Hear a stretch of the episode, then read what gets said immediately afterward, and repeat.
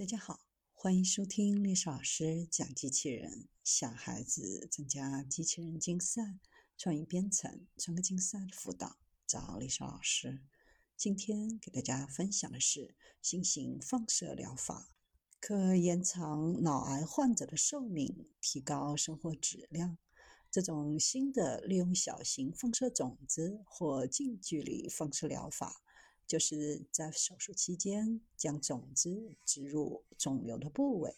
并让它自然吸收到体内，来治疗恶性或者复发性脑肿瘤，包括神经胶质瘤、胶质母细胞和脑膜瘤。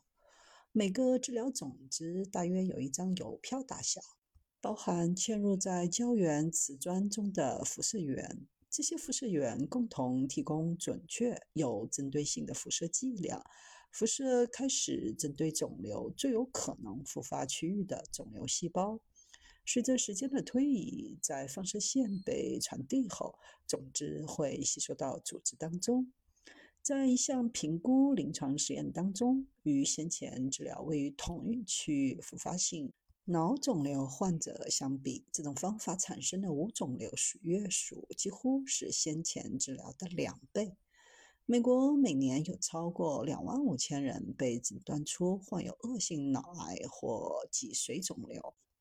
侵袭式脑肿瘤可能会对治疗产生抗药性，并复发的可能性更高。以前对可手术脑肿瘤患者的护理标准是手术切除肿瘤，然后进行辅助治疗，包括放疗和化疗。传统的放射性治疗多达三十次，要持续数周。脑癌患者接受放射治疗的次数可能会带来压力和耗时，而这种新的放射疗法将能够使医生能够为患有复发性脑肿瘤的特定患者提供另一种选择，将为肿瘤提供治疗剂量的辐射，最大限度地减少先前照射过脑组织的额外辐射剂量。